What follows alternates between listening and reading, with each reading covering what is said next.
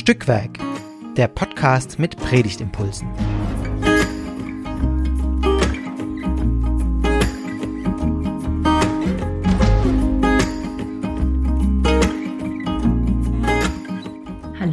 Herzlich willkommen zu einer neuen Folge von Stückwerk, dem Podcast mit Predigtimpulsen.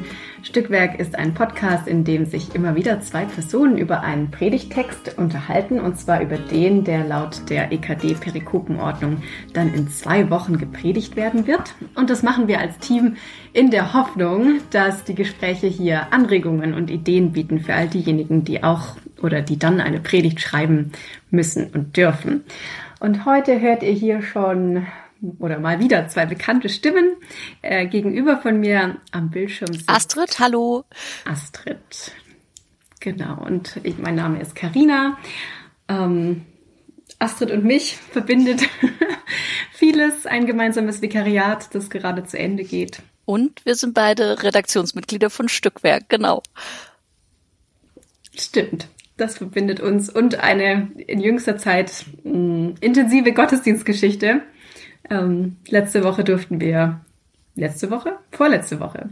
Oh ja, Zeugnisgottesdienst feiern. Und die Aufnahme ist kurz mhm. vor unserer Ordination.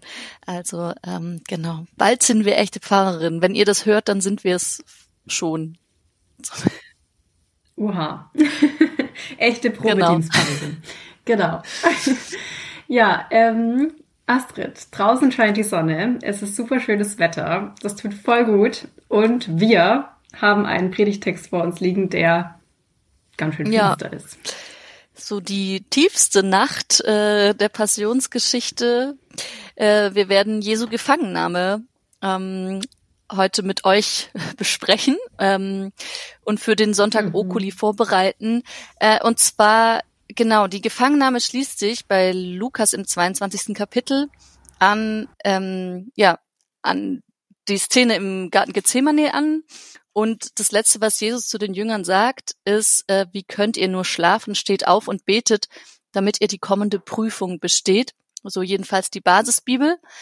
Und dann geht's los mit unserem Predigtext, ähm, den ich euch jetzt vorlese. Das sind die Verse 47 bis 53 im Lukas-Evangelium im 22. Kapitel. Noch während Jesus das sagte, näherte sich eine Truppe. Judas, einer der zwölf, ging an der Spitze. Er kam auf Jesus zu, um ihn zu küssen. Aber Jesus sagte zu ihm, Judas, willst du den Menschensohn wirklich mit einem Kuss verraten? Da verstanden seine Begleiter, was geschehen sollte. Sie fragten, Herr, sollen wir mit dem Schwert zuschlagen? und einer von ihnen schlug nach einem der Männer, die dem Hohepriester unterstanden. Er hieb ihm das rechte Ohr ab. Aber Jesus sagte, Hört auf damit. Er berührte das Ohr und heilte den Mann. Dann wandte er sich an die Leute, die ihn festnehmen wollten, die führenden Priester, die Hauptmänner der Tempelwache und die Ratsältesten. Er sagte, mit Schwertern und Knüppeln seid ihr hier angerückt? Bin ich denn ein Verbrecher? Ich war täglich bei euch im Tempel, aber dort habt ihr keine Hand gegen mich erhoben. Doch jetzt ist eure Stunde gekommen, und die Finsternis tritt ihre Herrschaft an.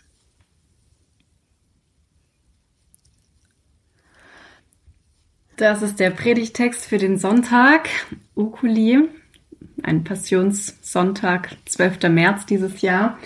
Ähm, Astrid, erinnerst du dich noch an deine ersten Gedanken, als du reingelesen hast oder aufgeschlagen hast? Ähm, also ja, mir ging's schon so, dass ich dachte, okay, das ist schon, wir sind mitten in der Passion und ähm, kann ich Evangelium predigen an diesem Sonntag? Also was mache ich an froher Botschaft draus?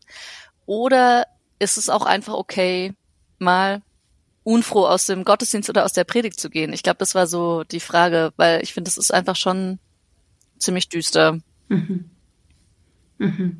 Ja, äh, spannend. Mir ging es auch so. Ich habe auch äh, nach der Hoffnung gesucht in dem Text und keine gefunden. ähm, aber ja, auch das scheint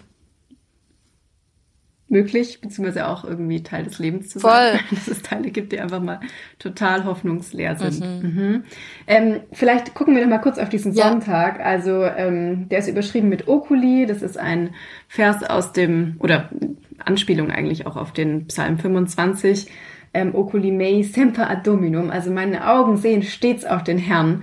Ähm, das heißt, mir scheint dieser Sonntag auf jeden Fall die Frage zu stellen, ähm, was sehen wir, wenn wir auf den Herrn blicken und was hilft es und was macht es mit uns? Ähm, in die Richtung weist, finde ich, auch der Wochenspruch ebenfalls aus dem Lukas-Evangelium. Wer seine Hand an den Flug legt und sieht zurück, der ist nicht geschickt für das Reich Gottes. Ähm, da höre ich raus, ähm, ja, schau nicht zurück, sondern schau auf Gott, auf den Herrn. Ähm, dann verändert sich was mhm. für dich und für die Welt um dich herum. So. Das finde ich einen sehr mutmachenden Satz. Aber wenn ich so mhm. eben auf den Predigtext dazu gucke, dann finde ich das ganz schön heftig auch. Also zu sagen, auf diesen Jesus soll man gucken, der da irgendwie sehenden Auges in den Tod geht und es nicht mal zulässt, dass man sich dagegen wehrt. So, also der ja letztlich ähm, eben dem Jünger sagt, der das Ohr abhebt, ab, abhiebt, wie sagt man, ähm, abschlägt, Abschlägt, hört auf damit. ähm, ja. Und dann den, den Herausforderer, den, also der eigentlich die, der Böse ist in der Geschichte, den heilt. Also das ist schon ja gegen so die, mhm. die Logik von, von Erzählungen oder auch von, von vielleicht Intuition, die wir mhm. kennen.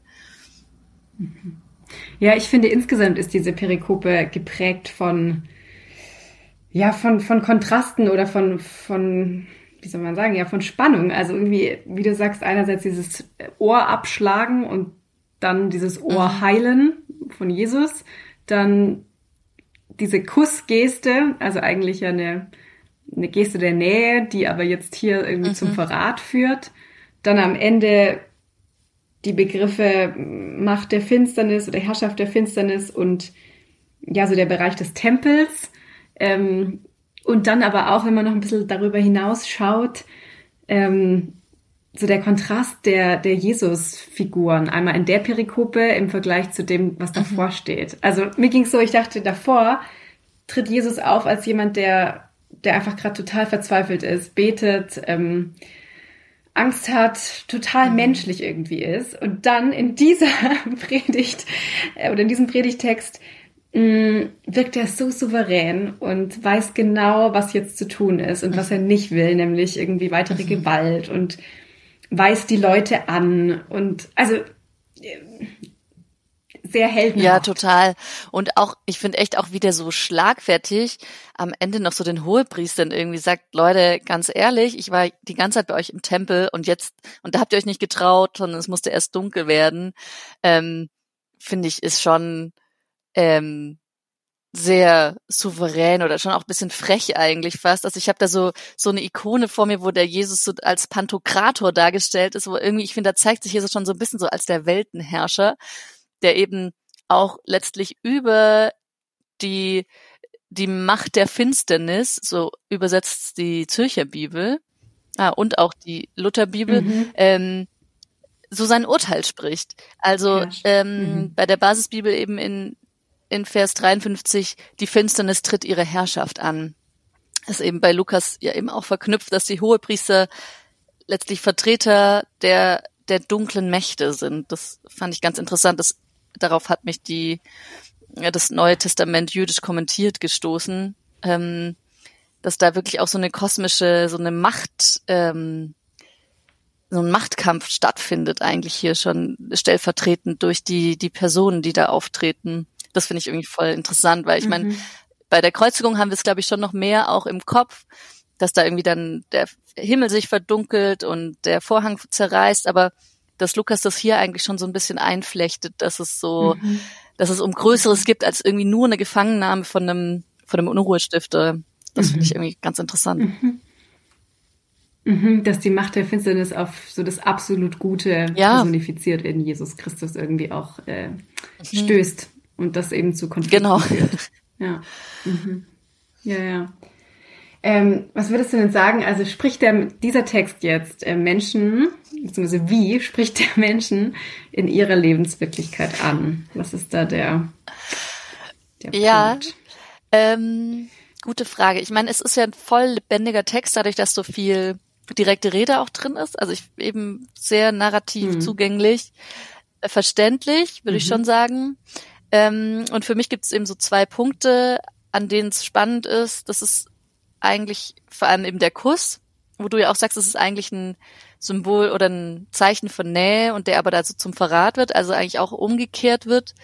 Mm, und halt dieser Moment, wo ähm, einer der Jünger, einem der Hohepriester ein Ohr abschlägt, also einem der Knechte des Hohepriesters. Ähm, und diese zwei Reakt menschlichen Reaktionen, die finde ich auf jeden Fall voll spannend. Äh, und denen würde ich, glaube ich, nachgehen. Ähm, mhm. In der Frage, wo gibt's so Situationen, wo wir vielleicht so handeln? Ähm, also du hattest im Vorgespräch auch gesagt, ne, dass es irgendwie so nahe liegt, wirklich sich mit denen zu identifizieren auch. Und ich merke, ich bin, glaube ich, ja. voll nah bei dem Typ, der das Ohr abhaut. mhm. Also so der, der einfach jetzt ja. was tun muss und das nicht aushält, dass da so ein genau. Unrecht einfach geschieht oder bevorsteht und man so denkt, oh, ich muss doch jetzt irgendwas mhm. tun. So ähm, ungerecht ja. nicht aushalten können, also Unrecht nicht aushalten können und eben gerade wenn es, ich meine, da kommen Leute mit Waffen rein. Ne? Mhm. Wobei gut, mhm. irgendwie hat der Jünger ja auch ein Schwert, das ist eigentlich auch interessant. Woher kommt dieses Schwert, mit dem er das Ohr abhebt? Ähm, aber irgendwie denke ich schon, naja, die Leute, die da im Garten sind, sind eigentlich ja die Unterlegenen, die Jünger. Und dass man dann mit Gewalt reagiert, ähm, finde ich absolut nachvollziehbar. Genau, ich weiß nicht, hast du eine Figur, mit der du dich mhm. identifizierst?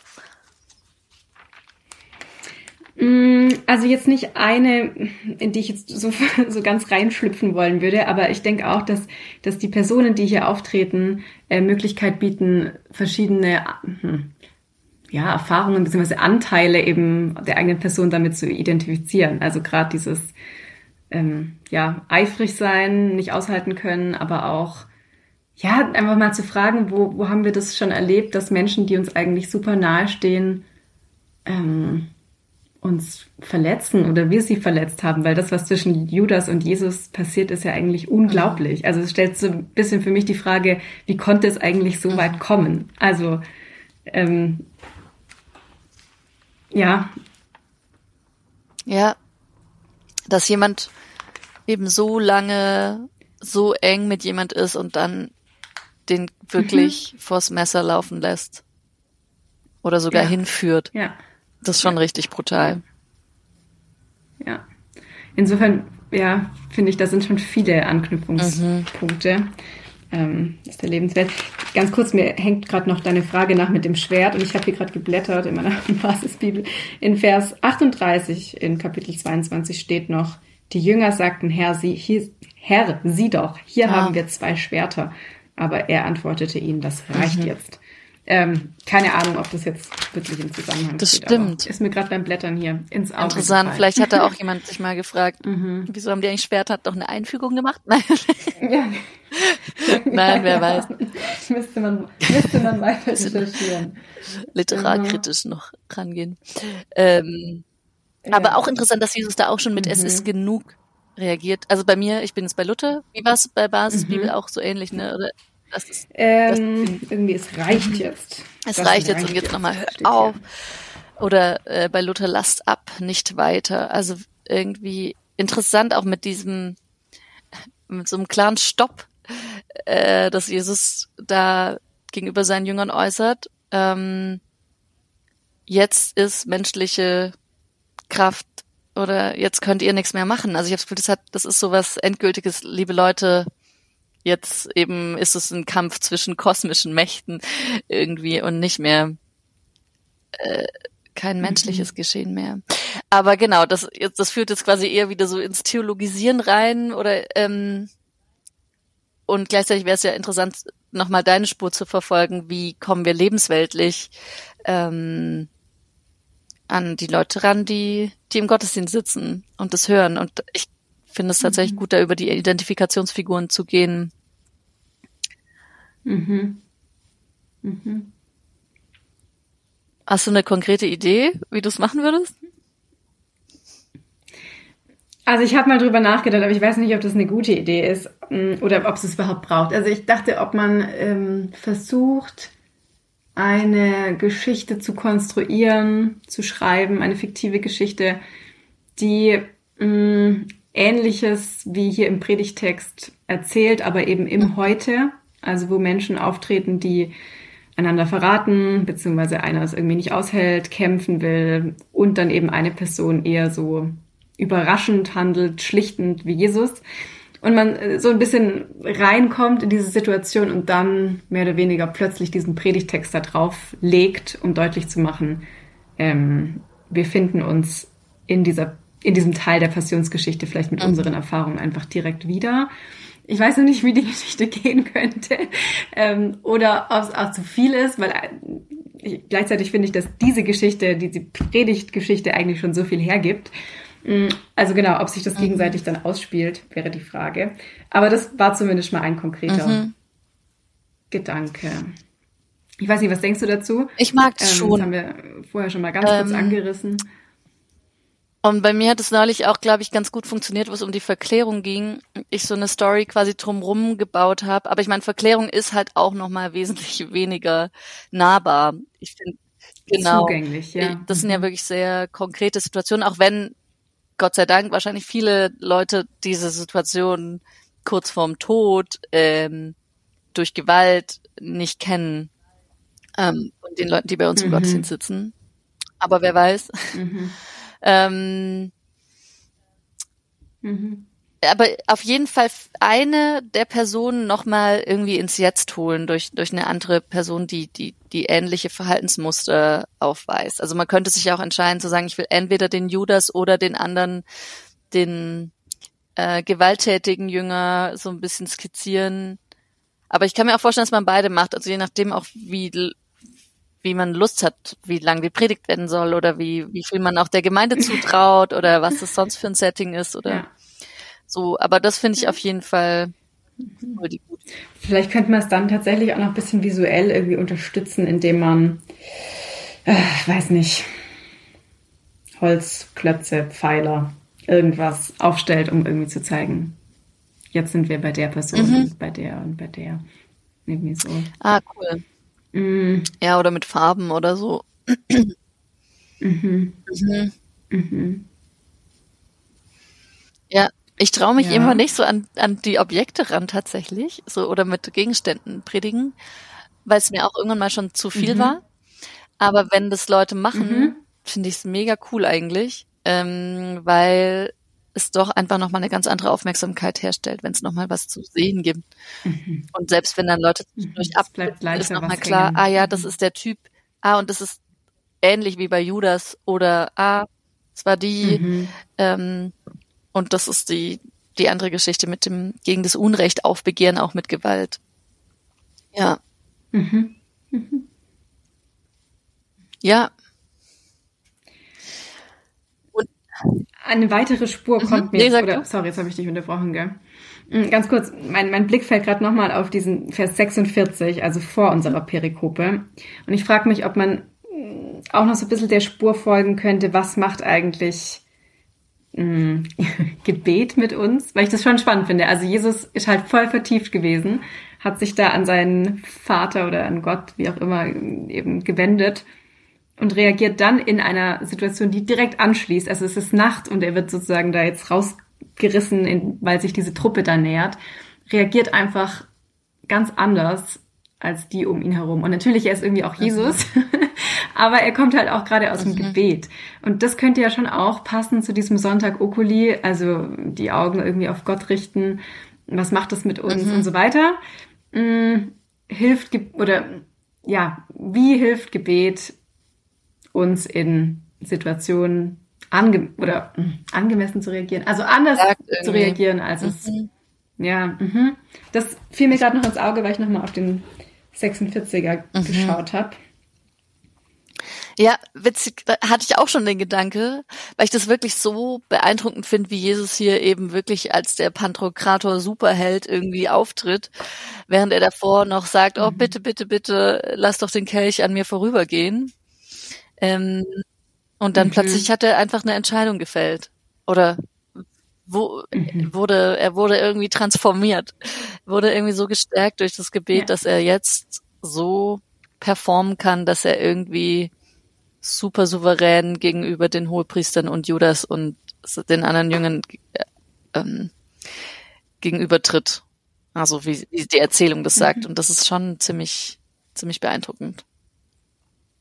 Ja. Mhm. Genau. Das finde ich auch eine gute Spur, der man folgen könnte.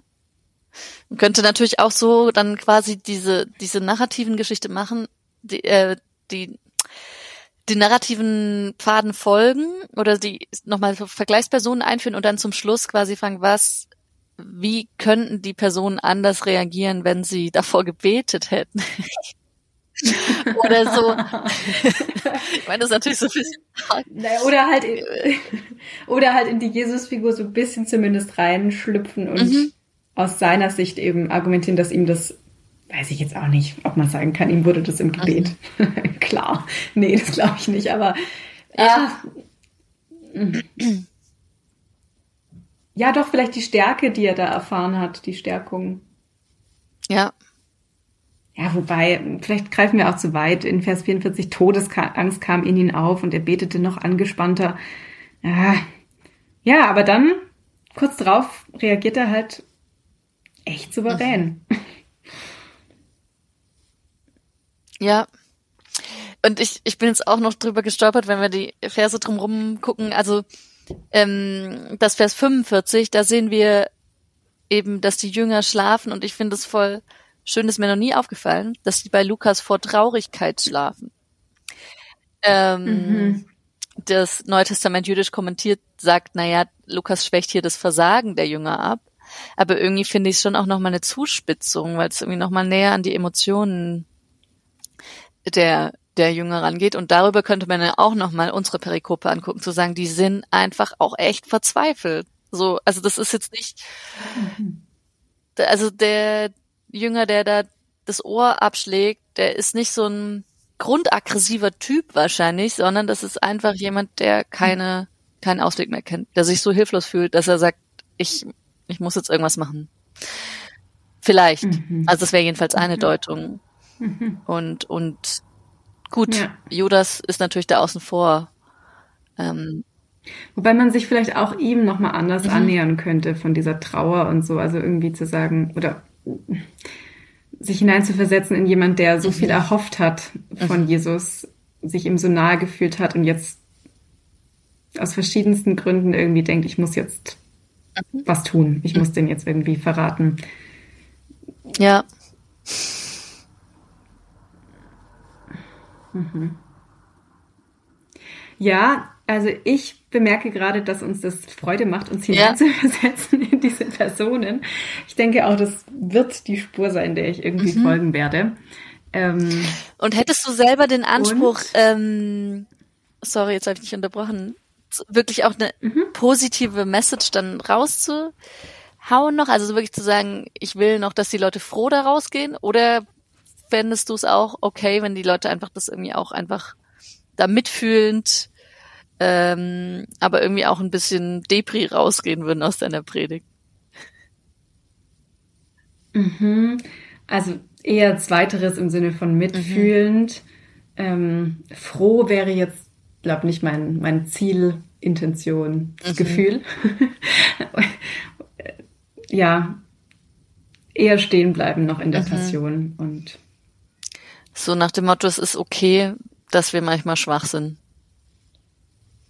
Und der mhm. Superhero ist halt einfach mhm. Jesus.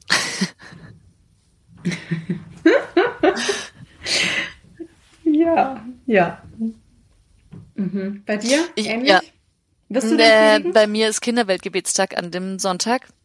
Und da mhm. werde ich über okay. äh, Glühwürmchen im, in Taiwan predigen. also tatsächlich eher, eher Licht reinbringen und, und mich um die dunkle Stunde drücken. Ähm, aber ich würde, glaube ich, auch, ich finde es eigentlich voll die Chance, wirklich auch mal Trauer und so zuzulassen. Trauer über das, was wir einfach nicht Ach, vermögen. irgendwie. Mhm. Ich finde das voll gut. Weil eigentlich, ich, ja. ich bin auch schon so, dass ich gerne da Lichtfunken reinbringe, auch in, in schwerere Texte oder sagt, die Leute sollen schon gestärkt da rausgehen, aber ich fände das in dem Fall wirklich cool, wenn die Stärkung darüber funktionieren würde, dass Leute sagen, wir sind eben leider schwach und das ist aber eine Grundmenschheitserfahrung und wir mhm. sozusagen, das können wir auch. Und erkennen uns abgeben. selbst durch die Schablone von so einem genau. biblischen Text einfach ja. nochmal neu. Vielleicht auch. Ja, das finde ich eine gute mhm. ähm, Zuspitzung, ja. Cool. Hat Spaß ja, gemacht. Ja, fand ich auch. Ja. Und wieder Neues entdeckt, auch beim Sprechen. Das ist einfach immer mhm. schön. Mhm. Und äh, wir schließen mit dem Wunsch, ähm, dass ihr eine gute Predigt schreiben könnt und hoffen, dass hier einige Ideen geliefert wurden und wir freuen uns, wenn ihr wieder reinhört, wenn ihr uns weiterempfehlt, wenn ihr uns folgt auf den verschiedenen Kanälen und ihr könnt diesen Podcast überall da abonnieren, wo es eben Podcasts gibt. Alles Gute. Tschüss, bis zum nächsten Tschüss. Mal.